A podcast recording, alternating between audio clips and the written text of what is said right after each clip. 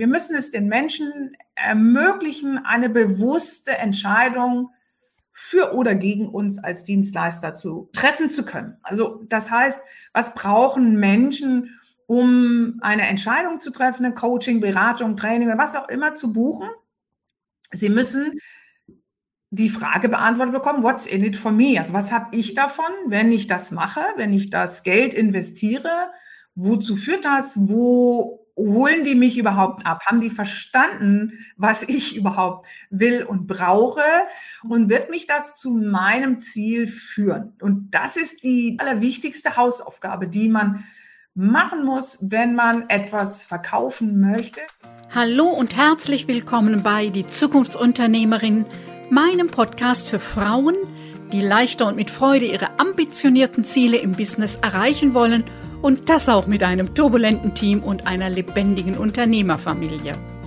Ich bin Lioba Heinzler und ich zeige dir, wie du dein Business mit Hilfe von drei Grundzutaten, nämlich Mindset, Strategie und Community, belebst und attraktiver machst, ohne Tag und Nacht zu arbeiten. Alles für dein selbstbestimmtes Leben als Zukunftsunternehmerin und deine finanzielle Unabhängigkeit. Mein Gast in dieser Podcast-Folge ist Maren Matschenko. Wir sprechen über ihren effektiven Ansatz, intensiv mit den Kunden zu sprechen, um das eigene Marketing und Produkt immer stärker an deren Bedürfnissen auszurichten und welche Vorbehalte diesem nachhaltigen Ansatz entgegenstehen. Maren Matschenko arbeitet als freiberufliche Markenberaterin für Solopreneure, Startups und den kleineren Mittelstand.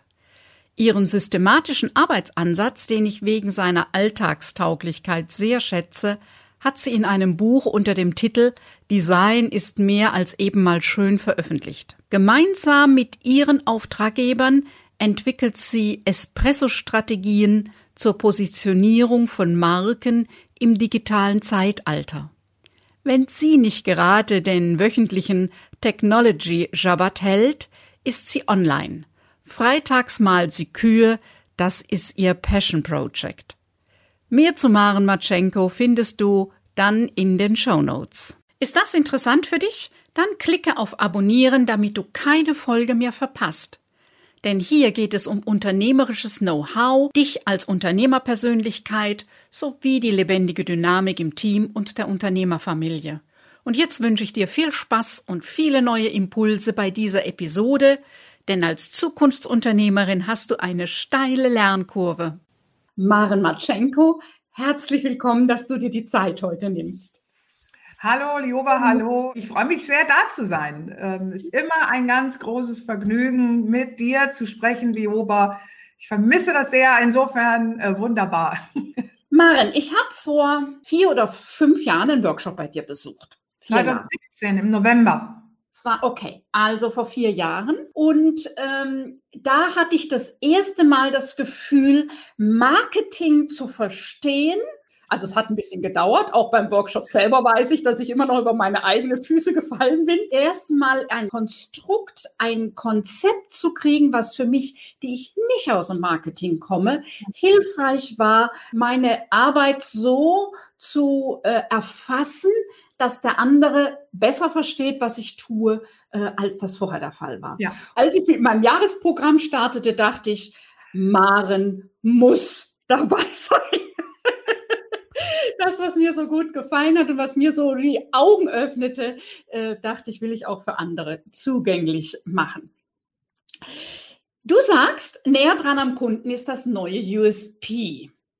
Und ähm, du bist ja eben keine typische Marketingberaterin, da kommen wir gleich noch dazu, sondern eine Markenberaterin und das für kleinere Unternehmen, auch Solo-Selbstständige, mhm und ähm, berätst da seit zwölf Jahren in der Selbstständigkeit deine Kunden, Kundinnen und davor warst du ja in diesem Bereich auch tätig in Festanstellung. Du bist auch aktiv bei den Digital Women.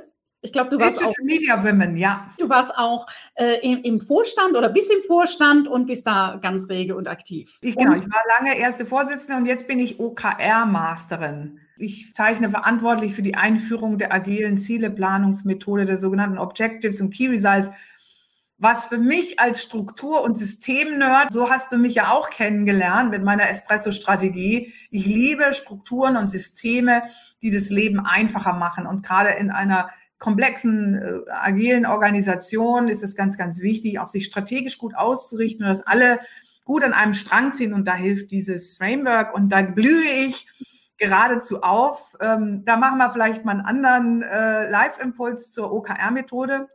Ja, gerne. Zurück äh, zu dein, zum, zum näher dran am Kunden ist das neue USP. Das ist ja mein, ähm, das ist so ein bisschen mein Mantra oder mein Credo geworden. Du brauchst diese Unique Selling Proposition oder diese Unique Selling Position. Wir müssen es den Menschen ermöglichen, eine bewusste Entscheidung für oder gegen uns als Dienstleister zu treffen zu können. Also das heißt, was brauchen Menschen, um eine Entscheidung zu treffen, eine Coaching, Beratung, Training oder was auch immer zu buchen. Sie müssen die Frage beantwortet bekommen, what's in it for me? Also was habe ich davon, wenn ich das mache, wenn ich das Geld investiere? Wozu führt das? Wo holen die mich überhaupt ab? Haben die verstanden, was ich überhaupt will und brauche? Und wird mich das zu meinem Ziel führen? Und das ist die allerwichtigste Hausaufgabe, die man machen muss, wenn man etwas verkaufen möchte. Man muss seine Zielgruppe, ich sage mal, wie die eigene Westentasche kennen. In- und auswendig, wo drückt die der Schuh, was sind die Sehnsüchte, was lässt die nachts nicht schlafen, was erzählen die ihrem Partner oder der Partnerin am Abendbrot oder den Kollegen im Team, äh, worüber freuen die sich und äh, was ärgert sie, was bremst sie. Und dann, und wenn man das alles weiß, das ist dieses wirklich näher dran, dieses Ranzoomen nenne ich das auch, ähm, dann weiß man auch genau, wie das Angebot zugeschnitten sein muss, wie die Kommunikation dafür sein muss. Und auch diese sozusagen in dieser Selbstreflexion die Frage beantworten zu können, bin ich auch die oder der Beste, für diesen, für diesen Weg, für diese Transformation, für dieses Angebot. Und wenn ich das weiß, was die brauchen, so nah dran bin, dass ich deren, wirklich deren Sprache spreche, in deren Takt atme, dann kann ich gar nicht anders als mit meinem Angebot in der Pole Position zu sein. Das heißt, ich muss nicht origineller sein als die MitbewerberInnen. Ich muss nicht klüger oder schöner sein oder lauter, sondern tatsächlich den entscheidenden Schritt näher dran sein, besser zugehört haben, das besser erfasst zu haben, besser auf den Punkt gebracht zu haben und sehr, sehr glaubwürdig äh, machen, dass ich auch liefern kann. Und das ist die wichtigste, das steckt sozusagen dahinter. Und wenn man sich dann eben mal daran gezoomt hat und da nah dran war und diese Worte auch aufgegriffen hat, dann, ne, dann merkt man auch, das ist gar nicht originell, das klingt profan. Und das ist auch total okay. Wichtig ist, dass sich die potenziellen Kunden, die Zielgruppe da drin wiederfinden. Da, darum geht es letztlich bei diesem näher dran am Kunden, ist es neue USP. Ähm, und gerade in Zeiten, wo sich Bedürfnisse so schnell ändern können. Also gerade, was man ja auch gesehen hat in den letzten zwölf Monaten, wie diese Pandemie das Leben von jedem einzelnen Menschen beeinflusst hat, und man konnte das ja auch an sich selbst gut beobachten, wie sich die eigenen Bedürfnisse verändert haben. Was ist jetzt wichtig? Was brauche ich jetzt eigentlich? Oder was ist mir jetzt wichtig? Und was ist dann alles nicht mehr wichtig? Und da natürlich auch, wer dann an der Stelle so nah dran war an seinen Kunden und Kundinnen in dieser Situation, konnte dann eben auch sehr schnell reagieren mit anderen Angeboten. Das hat man ganz, ganz schnell gesehen. Ja. Genau, also du hast ja in der Zeit zwei Dinge auch gut auf den Weg gebracht. Das eine ist dein Buch, ne? das ist ja letztes Jahr erschienen.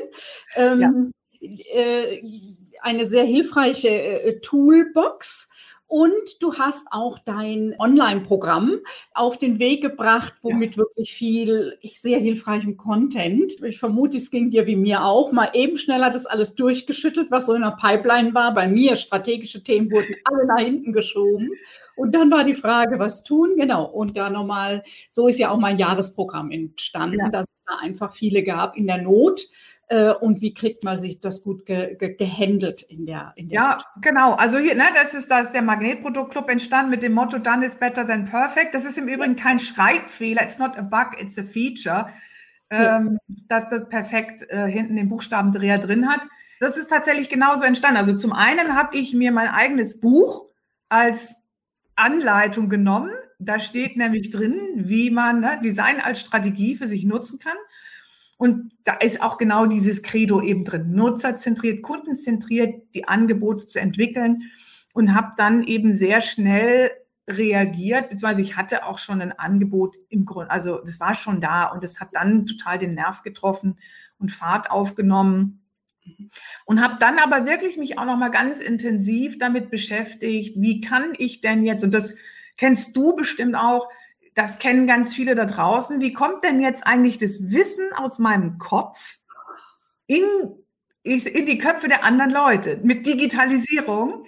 Das heißt, wie wird das, was ich weiß, ich sage mal, zur Erkenntnis bei anderen? Es geht ja nicht nur darum, dass sie jetzt nachher das gleiche Wissen haben hm, wie ich, das ist zumindest nicht mein Anspruch, sondern dass sie Erkenntnisse daraus äh, sich schöpfen können. Und bin da nochmal ganz intensiv eingestiegen in das Thema, wie bilden sich Menschen fort? Wie lernen sie? Wie macht Lernen Spaß? Weil das, das war für mich der Dreh- und Angelpunkt. So tick ich zumindest, wenn es keinen Spaß macht, mache ich es nicht. Und so ist es auch mit dem am Unternehmen arbeiten und sich auch in dieser Krise, wo man schon so durchgeschüttelt ist, und das ist ja emotional, man ist, also ich bin definitiv dünnhäutiger geworden, nicht ganz so resilient.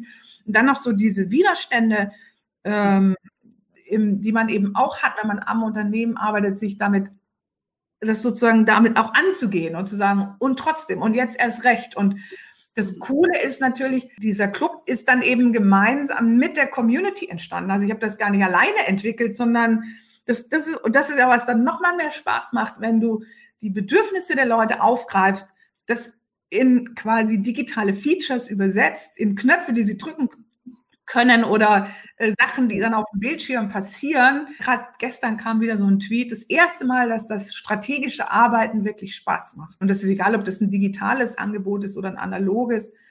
Mhm. Das ist die wichtigste Hausaufgabe.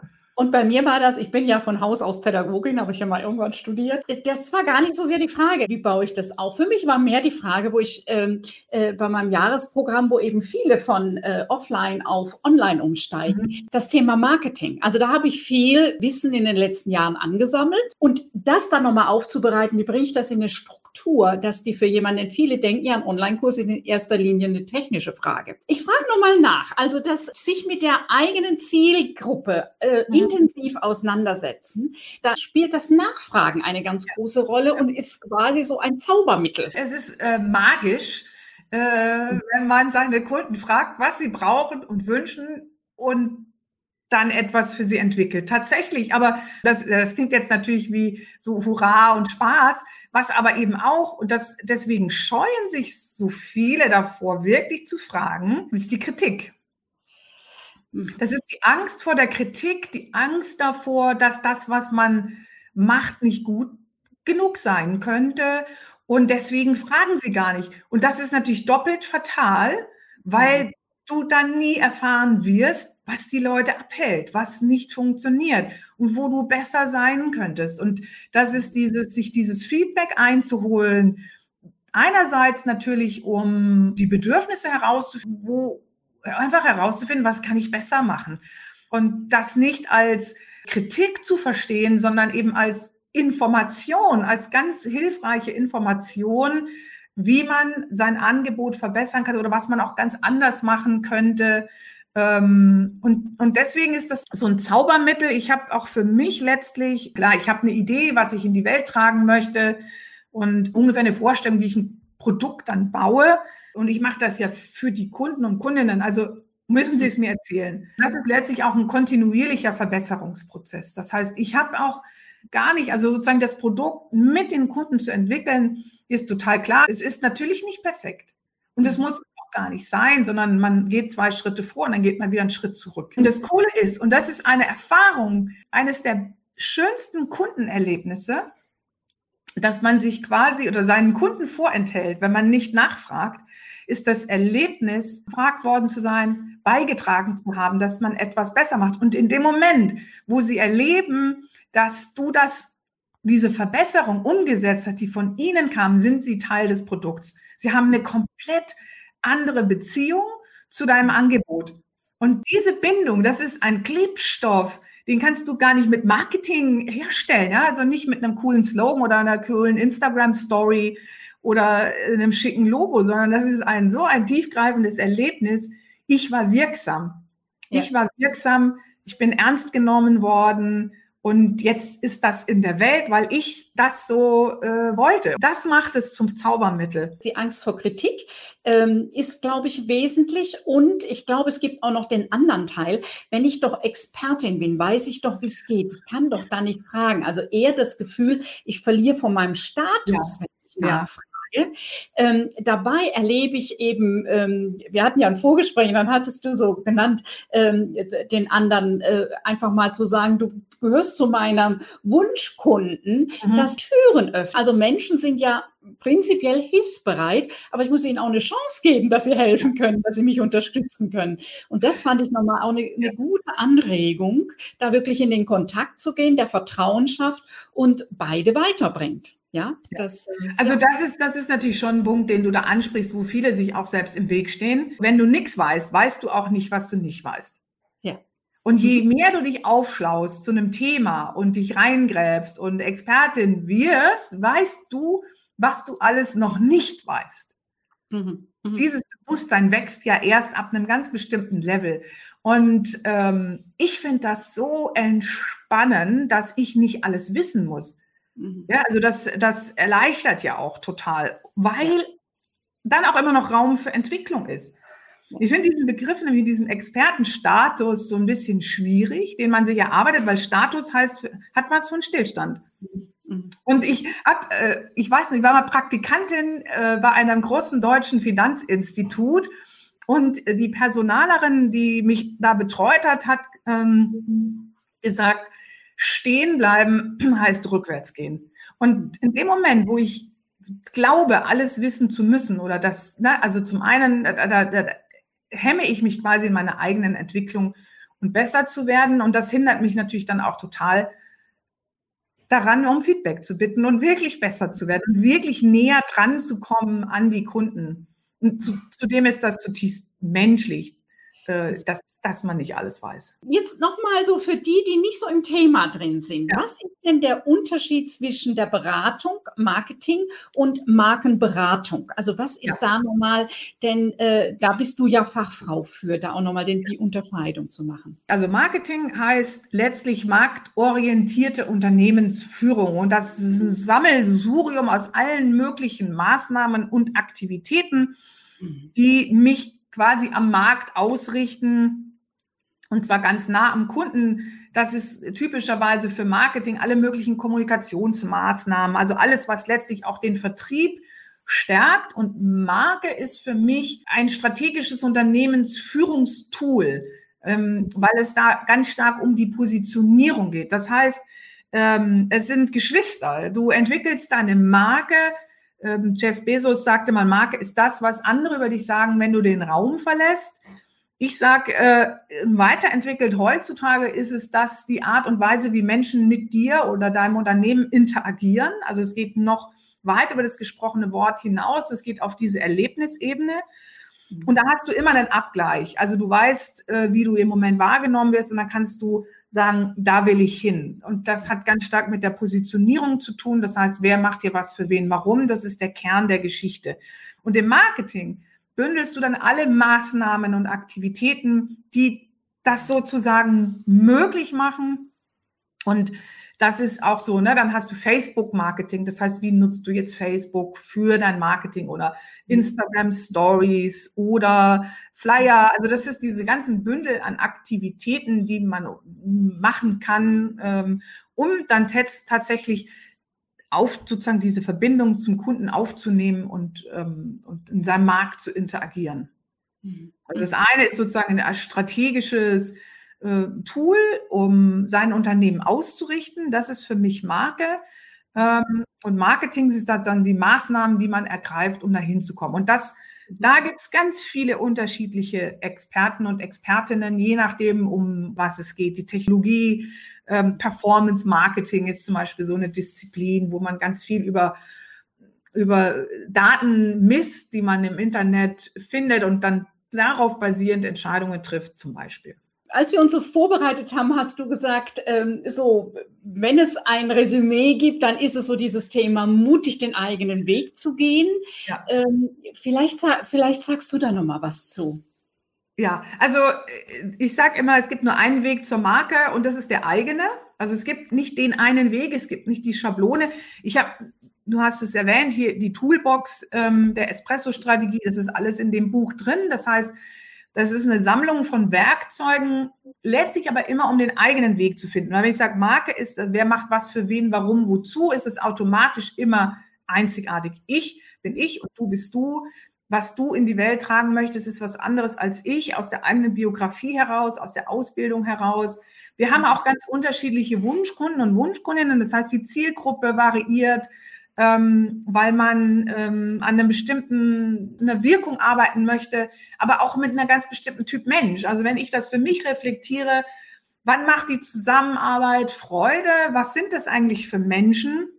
Mhm. Dann sind das sehr wahrscheinlich andere als bei dir. Wobei ich glaube, von unseren Werte-Setup sind wir schon, haben wir eine sehr, sehr große Übereinschneidung von, von welchen Kunden oder Kundinnen wir Fans. Und, ähm, und letztlich ist es aber auch ähm, die große Herausforderung, diese Einzigartigkeit herzustellen, nicht nur ganz nah dran zu sein am Kunden, sondern auch diese Frage zu beantworten, warum bin ich die Beste dafür? Das erfordert für viele Mut, so für sich einzustehen. Ein Alleinstellungsmerkmal zu haben, heißt ja, du stehst alleine. Das ist etwas, was vielen Angst macht weil sie Sorge haben, sie sind dann nicht mehr verbunden oder sie werden alleine gelassen. Und ähm, für sich einzustehen, für seine Werte, das ist etwas, dann merke ich schon bei vielen oder eben auch, um das Feedback zu bitten und das zu integrieren und zu sagen, was ist meins dabei. Das ist etwas, was an bestimmten Stellen Mut erfordert, der dann aber belohnt wird. Das heißt, du kannst aber das eine nicht ohne das andere haben. Es gibt nicht den bequemen Weg, es gibt nicht den einfachen Weg. Ähm, wenn man seinen eigenen Weg gehen will, wenn man wirklich differenzierbar sein will, wenn man bei den Kunden und Kundinnen diese wirklich bewusste Entscheidung herbeiführen möchte, mit ihnen will ich arbeiten und nur mit ihnen und niemanden sonst. Mhm, ja. Also es ist egal, wie ich, wie ich mich entscheide, es ist immer ein Set von Vor- und Nachteilen. Es, ja, und was ich eben bei diesem mutig den eigenen Weg gehen ähm, bei mir selber gemerkt habe an einem bestimmten Punkt und das auch eben bei vielen Marke, äh, mit denen ich arbeite, äh, mutig den eigenen Weg zu gehen, heißt auch immer an einem bestimmten Punkt damit sichtbar zu werden. Und da äh, erschrecken viele. Wäre so toll, wenn ich so ein Geheimtipp wäre. Das Problem mit dem Geheimtipp ist, kein Mensch kennt dich, wenn du ein Geheimtipp bist. Niemand mhm. spricht nur so hinter vorgehaltener Hand. Aber wenn du jetzt sozusagen wachsen willst mit deinem Business und insbesondere im digitalen Business, also, also wenn du in so einem Zeit gegen Geld Modell bist, du verkaufst Tagessätze für 3000 Euro, dann kann, dann reicht das, wenn du ein Geheimtipp bist und zehn Leute über dich sprechen.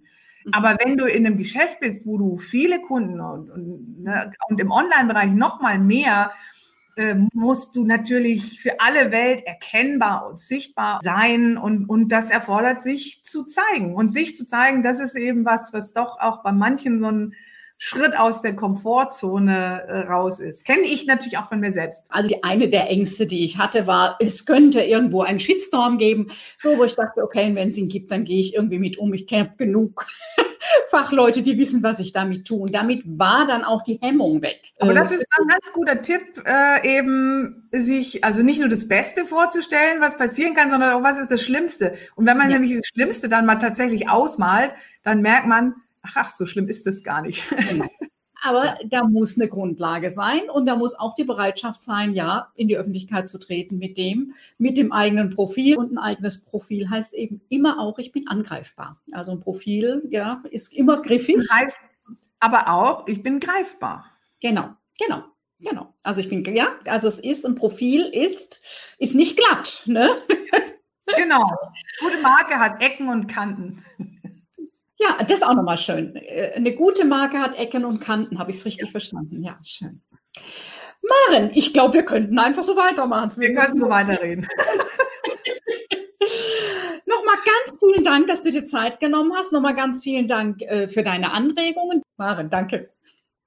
Tschüss. Soweit die heutige Podcast-Folge. Alle Infos zu meinem Gast findest du in den Show Notes. Kennst du schon meinen kostenfreien Fragebogen Always Busy oder Business, mit dem du den aktuellen Stand deines Business checken kannst?